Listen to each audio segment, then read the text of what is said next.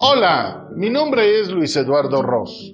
Soy el creador de Gastando Zapatos, concepto donde he venido transmitiendo algunas de mis experiencias en mis viajes por el mundo, así como de mi vida misma. La idea es compartir esas historias, crónicas como las de este día, para invitarte a que me acompañes por el mundo de la imaginación. ¡Vivámoslo! Maestro con tenis, maestro de vida, Universidad de Florida, Gainesville. En días pasados comenté que vivía en Gainesville, Florida, con Dolores en 1981, y que me transportaba en bicicleta a diferentes clases y en diversos edificios del campus universitario. Entendiendo que este acontecimiento sucedió hace casi cuatro décadas, en lo que no se contaba con los adelantos tecnológicos y las facilidades del presente. El edificio Unión era el punto de encuentro de estudiantes extranjeros.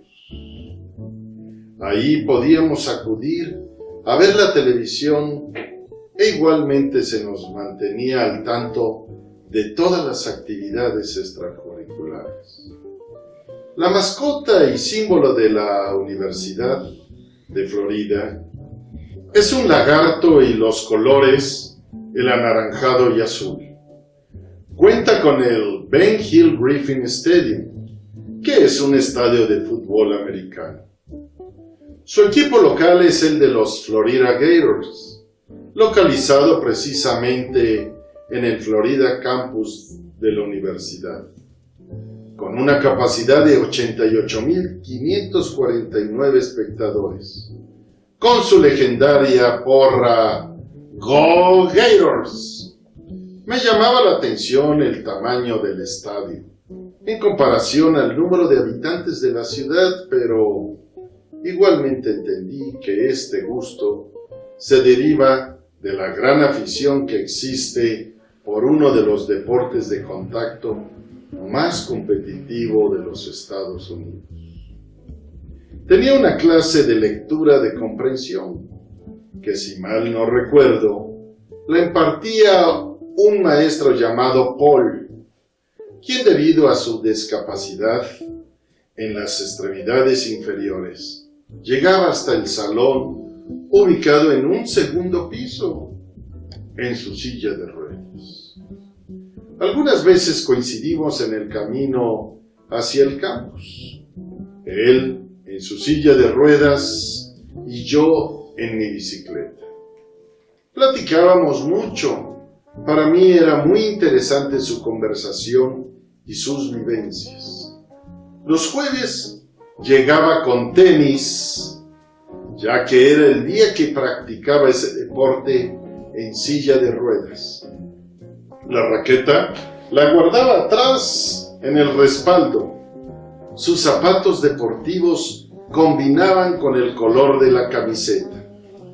Ejemplo de entusiasmo y tenacidad. Mi maestro no gastaba zapatos, gastaba llantas. Recuerdo que en aquellos años me comentaba sobre su malestar cuando iba de vacaciones a Nueva York, porque no encontraba todas las facilidades para discapacitados, handicap, en Manhattan. Aún así, disfrutaba mucho de la ciudad de la Gran Manzana, la ciudad que nunca duerme, como popularizó Frank Sinatra. Cada clase me aportaba una experiencia de vida. Nos caíamos bien. Había empatía entre nosotros. Algún día lo encontramos en un supermercado. Dolores ya lo conocía a través de mis pláticas y admiración hacia él. Entonces recordé una frase que le iba como anillo al dedo. El optimismo es la fe que guía al logro.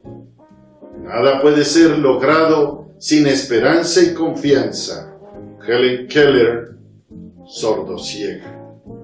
Para beneficio de muchos existe en la actualidad el turismo accesible o turismo para todos, incluyente, que no se limita a la eliminación de barreras físicas, sensoriales o de la comunicación, sino que tiene por finalidad lograr que los entornos, productos y servicios turísticos puedan ser disfrutando en igualdad de condiciones para cualquier persona con o sin discapacidad. Teniendo en perspectiva una infraestructura necesaria como rampas, accesos, equipo e instalaciones que facilitan la movilidad de los visitantes. Guías en el suelo para los invidentes, autobuses con elevadores, etcétera, etcétera. Por otra parte, incluir a personas con discapacidad dentro de una oficina va a generar un impacto muy positivo en ella mejora su reputación, promueve el trabajo en el equipo, posibilita un compromiso mayor con los valores, se aprende a ser más inclusivo y aceptar la diversidad. Lo hemos comprobado en los módulos de la Oficina de Turismo Municipal en la ciudad de Jalapa, donde hemos incluido en nuestra plantilla personal discapacitado. La principal ansiedad de los turistas está relacionada con la seguridad en los países a los que se dirigen. En cambio, hay quienes tienen una inquietud aún más urgente en su lista. ¿Podré acceder correctamente a ese destino?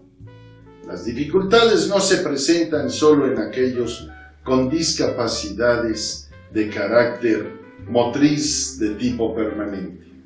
También personas de la tercera edad, mujeres embarazadas, padres con niños pequeños, personas accidentadas, etc.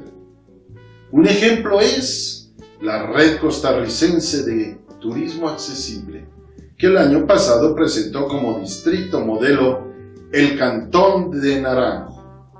Está claro que existe un grado de dificultad mayor en las ciudades fundadas siglos pasados construidas y que conservan sus calles empedradas, sobre todo en el llamado casco antiguo o centro histórico como es Jalapa, lugar de mi residencia, donde actualmente soy director de turismo. Esperemos que en el futuro cercano surjan iniciativas para personas como aquel maestro Paul, y puedan venir, conocer y recorrer la ciudad, gastando llantas. O quizás, ¿por qué no? Jugando tenis en su silla de ruedas. No puedo cambiar la dirección del viento, pero puedo ajustar mis velas para llegar a mi destino. Jim Dean.